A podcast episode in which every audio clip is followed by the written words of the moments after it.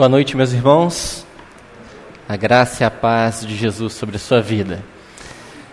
Nós vamos convidar as crianças para um momento que foi preparado para elas ali. Então, elas vão sair agora, onde elas vão ter um momento especial, enquanto nós vamos aqui meditar na palavra de Deus nessa noite. Já foi falado, né? Nós estamos vivendo dias de muitas dificuldades, muitas cidades estão debaixo d'água, muitas famílias estão perdendo seus bens, perdendo familiares. Então, estamos vivendo um tempo muito difícil. E eu acredito que é o tempo de nós também clamarmos a Deus, buscarmos ao Senhor, pedimos a Deus misericórdia por essas famílias, por essas cidades, a nossa região. Talvez você também tenha algo específico que você queira pedir a Deus e colocar diante dele. Talvez tenha algum familiar, algum amigo, algum conhecido seu que se encontra nessa situação. Talvez nós temos famílias que estão passando pelo luto. Eu quero te convidar para agora nos colocarmos diante de Deus todas essas situações. E você aproveite, apresente a Ele aquilo que está no seu coração agora nessa noite, tá bom? Vamos orar. Pai querido e Pai bondoso, mais uma vez nós queremos a Deus clamar ao Senhor, rogando as tuas misericórdias. Pai, nos ajude. Venha socorrer, ó Deus, esses que estão sofrendo nesse momento. Tantas pessoas, ó Deus, no nosso estado, no nosso país, que estão passando por dificuldades devido a essas chuvas. Deus, sabemos que é, as chuvas são bênção do Senhor, é algo que nós precisamos, mas, ó Deus, diante da forma como nós temos visto, também traz, ó Deus, muita dor, muito sofrimento a tantas pessoas. Nós pedimos que o Senhor tenha misericórdia. Pedimos a Deus por aqueles que estão, a Deus, nesse momento chorando, por estarem perdendo seus bens, seus recursos e também aqueles que estão perdendo seus entes queridos. Pai, tenha misericórdia. Que nesse tempo seja um tempo também do Senhor se revelar em meio a toda essa dor, em toda essa tragédia, que o Senhor possa mostrar o teu amor e a tua bondade para com aqueles que sofrem. sofrem. E nós pedimos que o Senhor nos ajude, como igreja do Senhor também, a fazer, ó Deus, a nossa parte para sermos testemunhas do seu amor a essas pessoas. Essa é a nossa oração e nós fazemos ela em nome de Jesus. Amém. Bom, nós estamos falando ao mês de janeiro agora uma série que ela foi inspirada num livro chamado Faça o Hoje Valer a Pena. Nós já semana passada falamos sobre atitude e fé Hoje nós vamos pensar um pouquinho sobre compromisso e finanças. No próxima semana, prioridades e saúde. E por último, relacionamentos e crescimento. Como eu disse, esses não são os únicos temas abordados pelo, pelo livro. Na verdade, são 12 temas.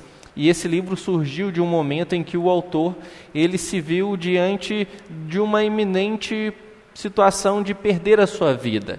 Ele estava correndo o risco de perder a sua vida. E ele começou a pensar como ele poderia aproveitar cada oportunidade que ele tinha para fazer valer a pena a sua existência, a sua trajetória. Como eu disse, também sugiro, se você tiver a oportunidade, de ler o livro. Ele vai trazer muitos insights e tem muitas aplicações diárias, né, fácil de você aplicar. Aqui é claro que eu estou trazendo a partir de uma leitura pessoal, mas também para um contexto espiritual. Ele não se limita a uma condição espiritual. Os textos que eu estou trazendo de reflexão na Bíblia, eles você não vai encontrar eles no livro, mas é um link, uma leitura que eu estou fazendo e todo ano eu procuro fazer a leitura desse texto. Como eu disse, nós nos inspiramos no texto de Efésios, capítulo 5, verso de número 15 ao verso de número 17, quando o apóstolo Paulo, ele chama a nossa atenção para a forma como nós estamos vivendo.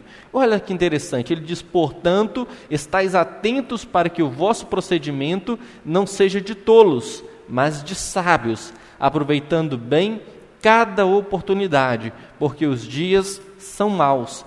Por isso, não sejais insensatos, mas entendei qual é a vontade do Senhor. Este é um desafio contínuo. Nós precisamos fazer a nossa vida valer a pena, entendendo a vontade de Deus para cada um de nós enquanto indivíduos, enquanto membros de uma família, enquanto inseridos numa comunidade de fé, enquanto alguém que foi criado por Deus para cumprir os seus planos e os seus desígnios. E nós só vamos fazer a nossa vida, a nossa vida valer a pena quando de fato vivermos a vontade de Deus nas nossas vidas. Mas nós não podemos perder nenhuma oportunidade sequer. E como já foi anunciado, hoje nós vamos falar sobre dois temas e eu vou começar falando um pouquinho sobre finanças e generosidade. Muita gente fala assim: não, mas vai falar de dinheiro na igreja, sempre fala disso.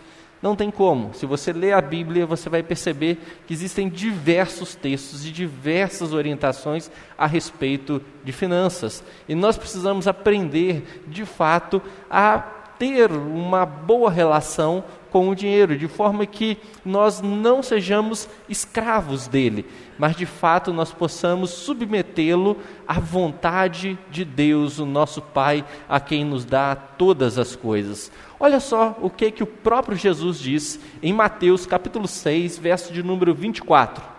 Ninguém pode servir a dois senhores, pois odiará a um e amará o outro, ou se dedicará a um e desprezará o outro. Vocês não podem servir a Deus e ao dinheiro. Olha que interessante. Jesus coloca o dinheiro ou as riquezas num patamar diferenciado. Ele reconhece que o dinheiro tem a capacidade de conduzir a ação e os desejos das pessoas. De alguma forma, ele consegue controlar as falas, os comportamentos, as expressões, ele consegue conduzir as pessoas que lhe servem como um Deus. Não tem uma relação sadia ou saudável com o dinheiro, mas tem no dinheiro um Deus que limita ou determina a forma como eles vão viver. Assim como nós buscamos fazer a vontade de Deus, algumas pessoas estão buscando fazer a vontade do dinheiro. O dinheiro está determinando como as pessoas estão vivendo. Por isso, nós precisamos amadurecer a nossa espiritualidade de forma que o dinheiro seja o reconhecimento também da bondade de Deus sobre as nossas vidas, do sustento, da provisão, e a partir desta relação confiarmos tudo que temos, não só a nós nossos bens, nossos recursos, mas todos os nossos dons, talentos e habilidades a Deus.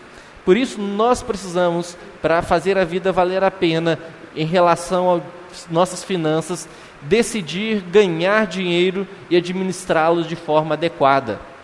Não tem nada de errado em ganhar dinheiro, desde que você o faça licitamente, pelo suor do seu trabalho. Não tem nada de errado, muito pelo contrário, nós devemos fazer isso. Desde que o mundo se rebelou contra Deus, Deus disse ao homem que do suor do teu rosto ele comeria o pão de cada dia. Nós precisamos trabalhar.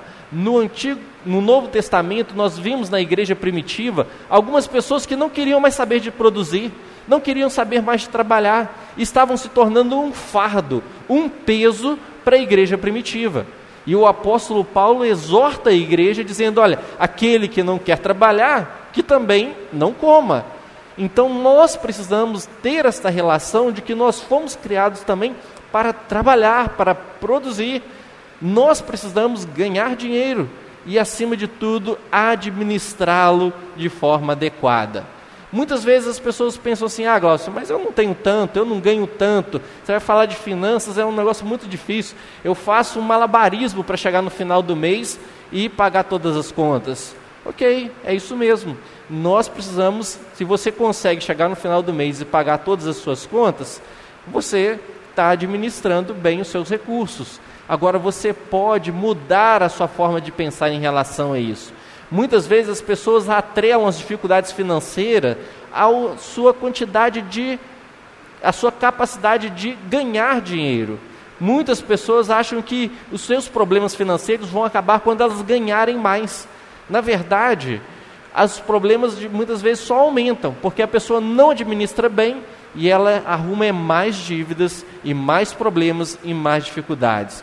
A maior parte das vezes o problema não está com a quantidade que nós ganhamos, mas sim com a nossa capacidade ou não de administrar e também poupar aquilo que nós recebemos. Agora, mas poupar eu ganho tão pouco, você pode começar com pouco, não tem nenhum problema e é recomendável que você o faça, mesmo ganhando pouco. Tente poupar aquilo que você recebe. O segredo não está em você ganhar mais, mas você em administrar aquilo que você ganha. Para isso eu tenho algumas dicas. Existem diversos conteúdos hoje, não vou ficar aqui me delongando nesse ponto, mas você encontra na internet, livrarias, várias informações que hoje estão à nossa disposição, que antes só tinha acesso a alguns especialistas. E hoje todos nós podemos ter à nossa mão. Primeiro é você ter um planejamento financeiro. Se você não tem um planejamento, você não sabe como você vai gastar, para onde vai o seu dinheiro e muito menos o que fazer com ele. Você precisa então fazer um orçamento, por mais simples que seja, anotar as suas entradas, as suas saídas e ter um controle disso. Porque não basta só fazer um plano, você tem que cumprir esse plano, procurando sempre reduzir as suas dívidas. Porque uma pessoa que tem muitas dívidas, ela fica sempre numa condição de dificuldade, limitada às opções e às escolhas que estão diante dela. É preciso aos poucos ir construindo uma reserva de emergência, para que você consiga, diante das dificuldades que aparecem na nossa vida, ter um recurso. E, gente, emergência sempre acontece. A gente só não sabe quando. Mas nós vemos, né, lá em Provérbios, a palavra de Deus nos ensinando que nós devemos aprender a lançar o nosso pão sobre as águas para que nós possamos tê-lo no futuro. Ele está falando sobre você ter uma fonte de recursos e aos poucos você comece a investir aquilo que você está poupando. Mas eu quero destacar aqui que o melhor investimento que você pode fazer é em conhecimento. Invista em conhecimento. Se você investir em conhecimento, você fará com que os seus recursos rendam grandes lucros. Então, lá em Lucas capítulo 12, verso de número 15, é interessante que o próprio Jesus ele diz o seguinte: cuidado, fiquem de sobreaviso contra todo tipo de ganância. A vida de um homem não consiste na quantidade dos seus bens. Nós precisamos entender que a nossa vida não está associada àquilo que nós possuímos. Esta é uma mentalidade que a nossa cultura, que a nossa sociedade coloca sobre nós. Mas a vida é muito mais do que aquilo que você pode ter ou aquilo que você pode possuir. A vida de verdade consiste em você fazer a vontade, conhecer a Deus e fazer a sua vontade. Por isso você precisa também conhecer o valor das coisas e não ficar se comparando com as outras pessoas. Muitas pessoas estão vivendo num padrão que são que é um padrão prejudicial, porque estão sempre comparando com outras pessoas e assumindo uma despesa, um custo de vida muito maior do que elas têm condições. Não fique comparando com o que o seu um amigo, um familiar ou um colega, a forma como ele vive. Você precisa viver dentro das suas condições. Lá em 1 Timóteo, capítulo 6, verso de número 6 a 10, ele diz: De fato, a piedade com contentamento é grande fonte de lucro pois nada trouxemos para este mundo e dele nada podemos levar.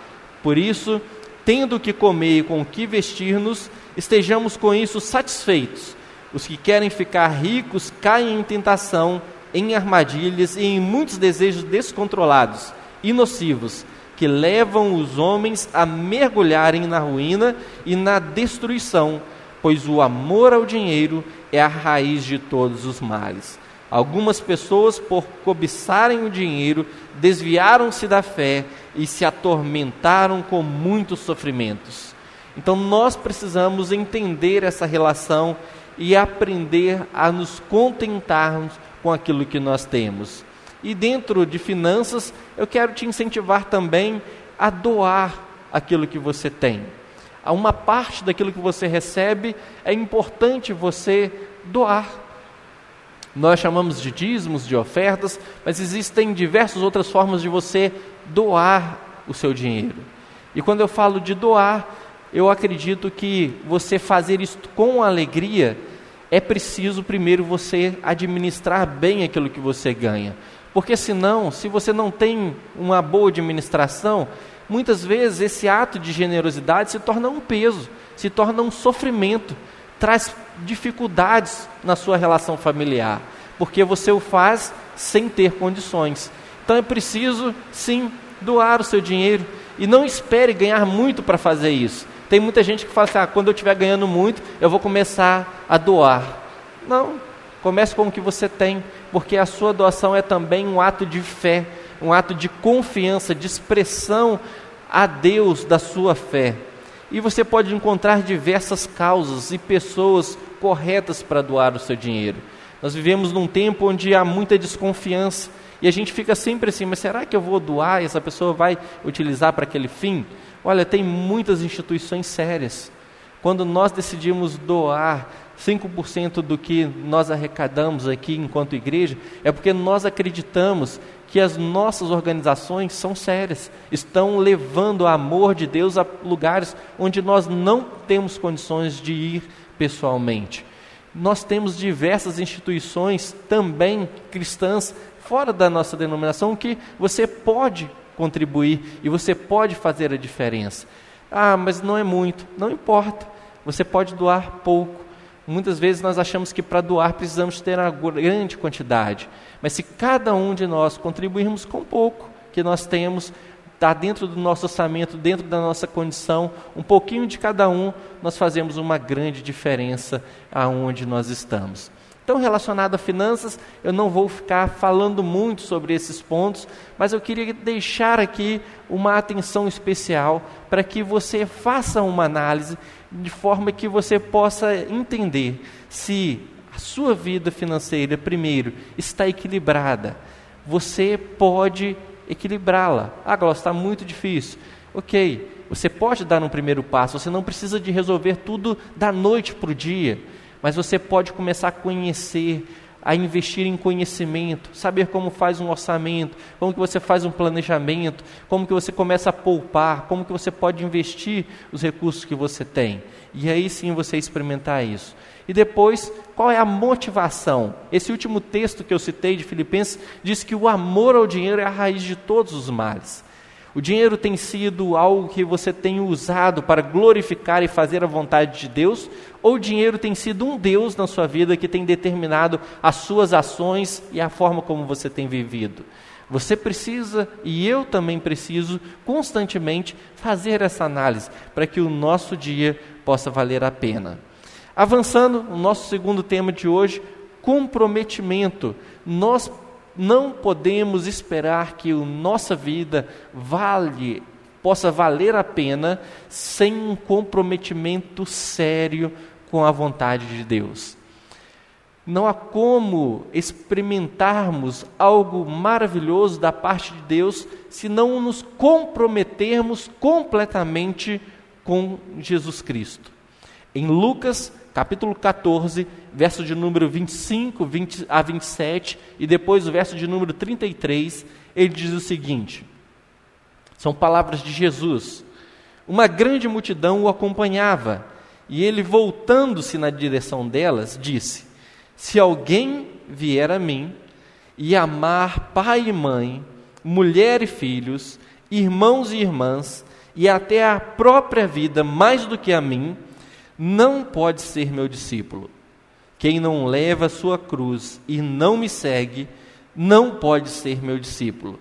Assim, todo aquele dentre vós que não renuncia a tudo quanto possui, não pode ser meu discípulo. Jesus ele está deixando claro que não há como segui-lo não há como experimentarmos a vontade dele sem nos comprometermos totalmente em fazer a sua vontade, em segui-lo, amando-o mais do que a nós mesmos, amando-o mais do que os nossos projetos pessoais, amando-o mais do que qualquer pessoa que possa se colocar acima dele na nossa vida. Jesus não espera de nós nada além daquilo que ele mesmo não ofereceu ou aquilo que ele não fez. Quando eu falo de comprometimento, nós vimos na pessoa de Jesus o seu compromisso em se entregar e doar-se por nós. Ele abriu mão de toda a sua glória, ele era Deus, mas ele não se apegou a esse fato.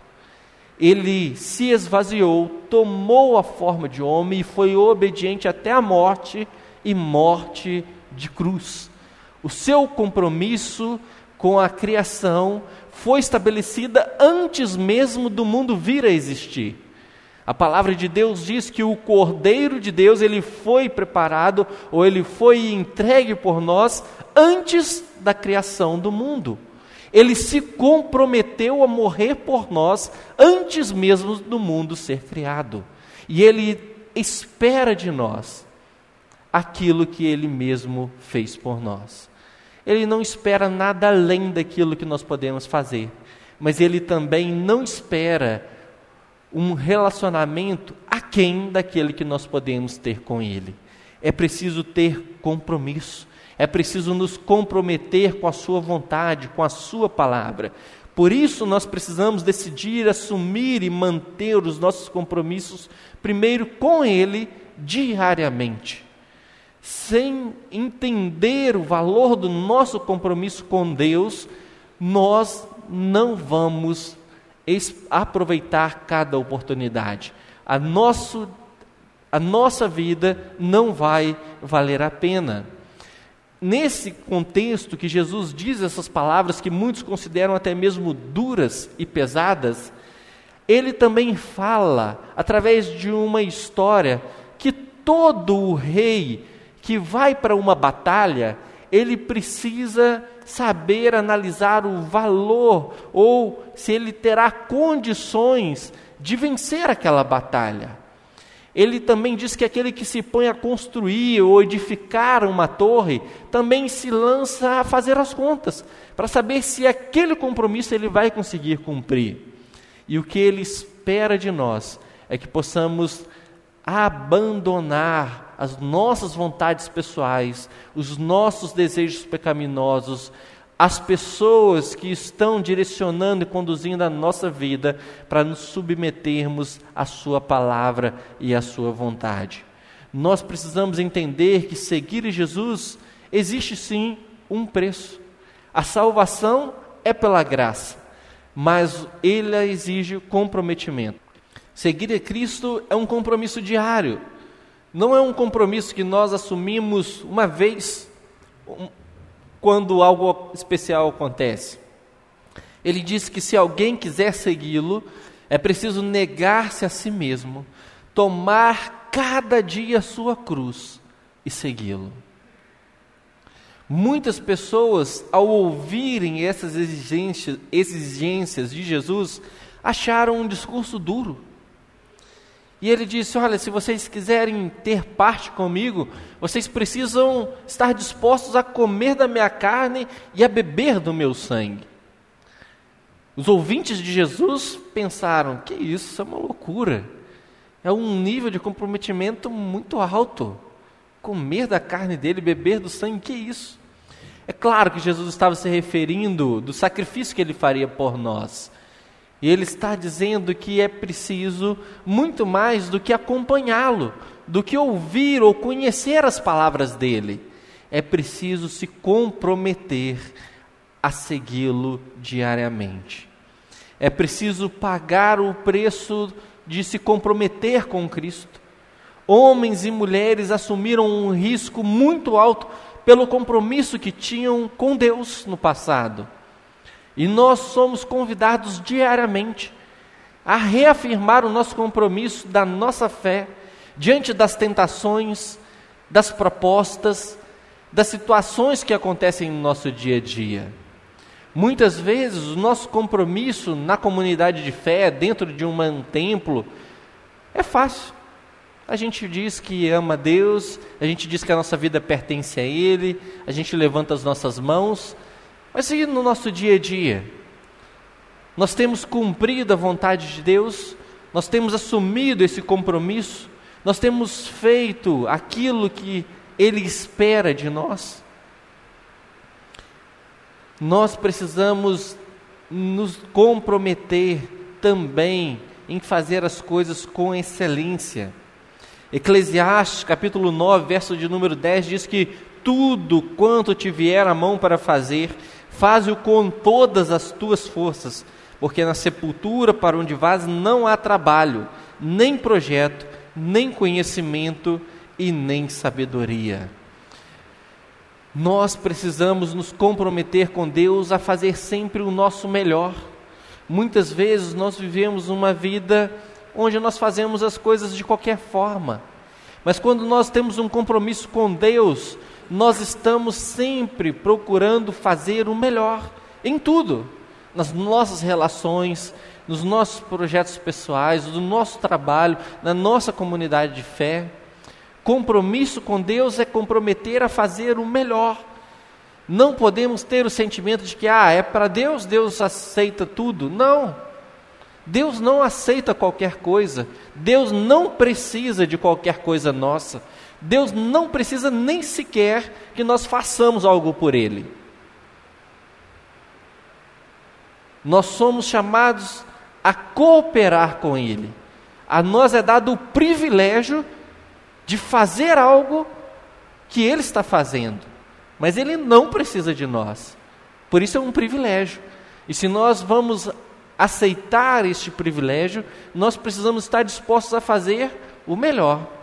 Não fazer de qualquer jeito, não fazer de qualquer coisa. É claro, o melhor de cada um, cada um conhece. Às vezes a gente acha que a pessoa está fazendo qualquer coisa, mas aí ela está fazendo o melhor dela. E Deus se agrada daquilo. Deus vê aquilo que ninguém mais pode ver, aquilo que está no nosso coração. Talvez alguém vê uma pessoa fazendo uma coisa maravilhosa e pensa, olha, aquilo é o melhor. Mas não, aquilo ali para ela não, é, não exige muito esforço, porque ela já domina aquela situação. Então eu quero te convidar a de fato a concentrar-se nas suas escolhas e não nas circunstâncias que estão acontecendo à sua volta. Perceba que nós precisamos conduzir a nossa vida pelo compromisso que nós assumimos com Cristo. Em 2 Coríntios, capítulo 4, verso de número 16 ao verso de número 18, o apóstolo Paulo ele diz: "Por isso não nos desanimamos, ainda que o nosso exterior esteja se desgastando, o nosso interior está sendo renovado todos os dias, pois a nossa tribulação, leve e passageira, produz para nós uma glória incomparável de valor eterno." Pois não fixamos o olhar nas coisas visíveis, mas naquelas que não se veem, pois as visíveis são temporárias, ao passo de as que não se veem são eternas. Então nós precisamos conduzir a nossa, o nosso dia a dia a partir dos compromissos que nós assumimos, não diante das circunstâncias que nós vemos. Se você for olhar para as circunstâncias à sua volta, certamente você vai deixar muitos compromissos de lado. Muitas vezes nós somos desestimulados a seguir em frente, porque as notícias que chegam ao nosso conhecimento são sempre de desanimadoras, são sempre de tragédias, são sempre de desesperança. Mas nós não nos guiamos por estas notícias, nós conduzimos a nossa vida pelo nosso compromisso com Deus que se dispõe também a nos ajudar. O salmista, no Salmo de número 37, verso de número 5, ele diz: Entrega o teu caminho ao Senhor, confia nele e o mais ele fará. Nós precisamos fazer tudo que está às nossas mãos, mesmo quando nós não temos vontade de fazer. E para encerrar, eu quero trazer à sua memória uma história que foi descrita no Evangelho de Lucas, capítulo 5, do verso de número 1 ao verso de número 11, que fala de um momento muito especial quando Jesus ele encontrou com alguns homens que haviam trabalhado toda a noite. E ali eles não tinham tido nenhum resultado daquele trabalho. Eles eram pescadores, E depois de uma noite inteira trabalhando, sem pegar nem um único peixe, já pela manhã eles estavam ali lavando as suas redes. Eu imagino o desânimo que aqueles homens tinham. Depois de você trabalhar, trabalhar, trabalhar e você não vê o resultado. Mas ainda assim você sabe que você tem algo a fazer. Em vez de você juntar as coisas e ir embora para casa dormir, eles tinham um compromisso. E o compromisso deles o fez experimentar algo maravilhoso, uma ação divina sobre as suas vidas. Naquela manhã, enquanto eles estavam ali lavando as suas redes, eu acredito que sem vontade de estarem fazendo aquilo, porque se eles tivessem é, colhido muitos frutos naquela noite, se eles tivessem coletado muitos peixes, certamente seria uma atividade que eles fariam rindo, felizes. Mas não é o que aconteceu. E ali lavando aquelas redes, desanimados, sem vontade de fazer aquilo, cansados, eles ouvem o Deus encarnado se aproximar diante deles e dizer: entrem no barco, lancem novamente as redes. E ali eles experimentam um milagre maravilhoso, no qual eles não conseguem sequer puxar todos aqueles peixes, eles precisam que os amigos os ajudem. Parece até que os barcos não vão suportar tanta quantidade de peixe. E diante desse milagre, eles ouvem um chamado. E Jesus agora os convida para se tornarem pescadores de homens e não mais pescadores como eles o faziam até aquele momento. Eu sei que tem horas que a gente pensa que ninguém está vendo aquilo que a gente está fazendo. Tem hora que a gente está cansado mesmo. Mas nós precisamos fazer porque Deus está vendo, Deus está presente, Deus está observando as nossas intenções, Deus está avaliando o nosso compromisso diário.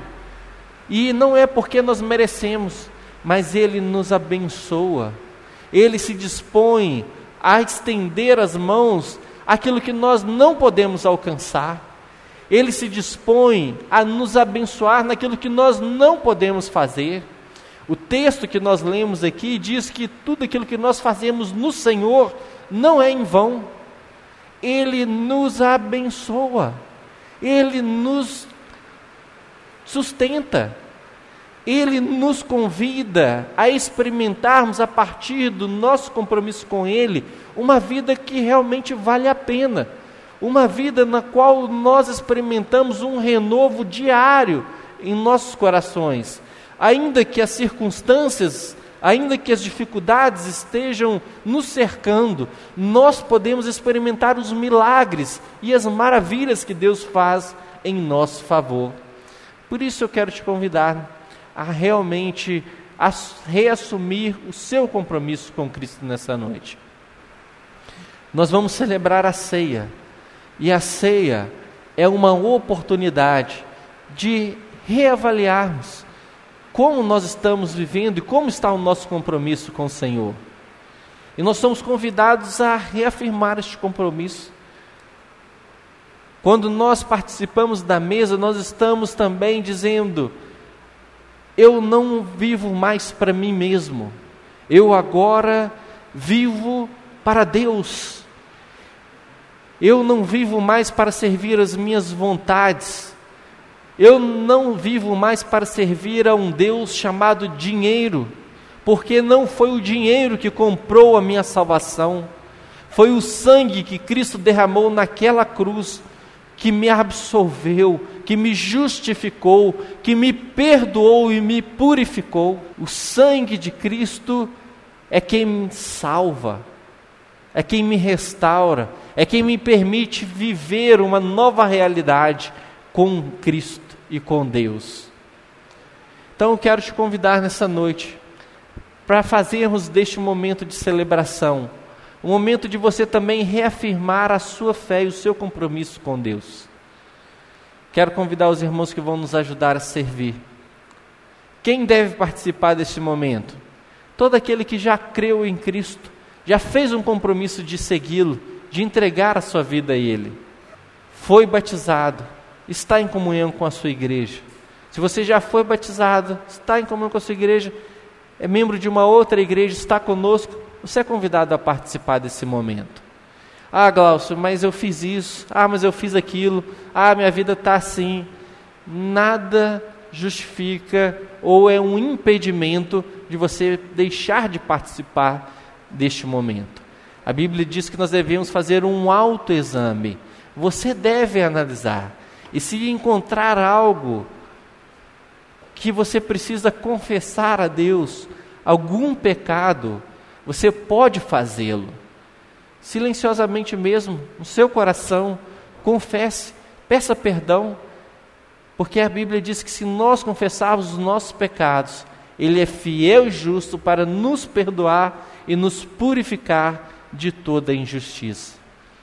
Então, enquanto nós vamos cantar uma canção, você é convidado para receber os elementos. E eu vou pedir que você que vai participar desse momento, se você puder, coloque-se de pé para receber esses elementos. Faça dessa canção a sua oração. Fale para Deus aquilo que está no seu coração. Assuma o seu compromisso. O dinheiro está no lugar que ele deve estar na sua vida. Você está sendo seduzido, está servindo mais ao dinheiro do que a Deus. Como está o seu compromisso com Jesus Cristo? Você tem negado as suas vontades, você tem tomado a sua cruz, você tem amado alguém, ou até mesmo você mesmo mais do que ele. Repense, faça desse momento um momento da sua análise, do seu autoexame, para que você possa participar e fazer desse momento especial, um momento de renovação, renovação da sua fé, do seu compromisso com Jesus.